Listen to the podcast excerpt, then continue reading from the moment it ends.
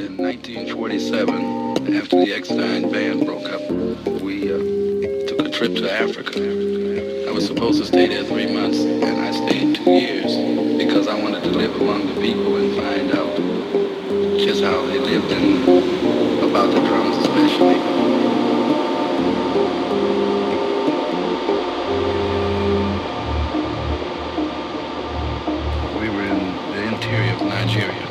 Some people we call the Isha people, who are very, very interesting people. They live sort of primitive. The drum is the most important instrument there.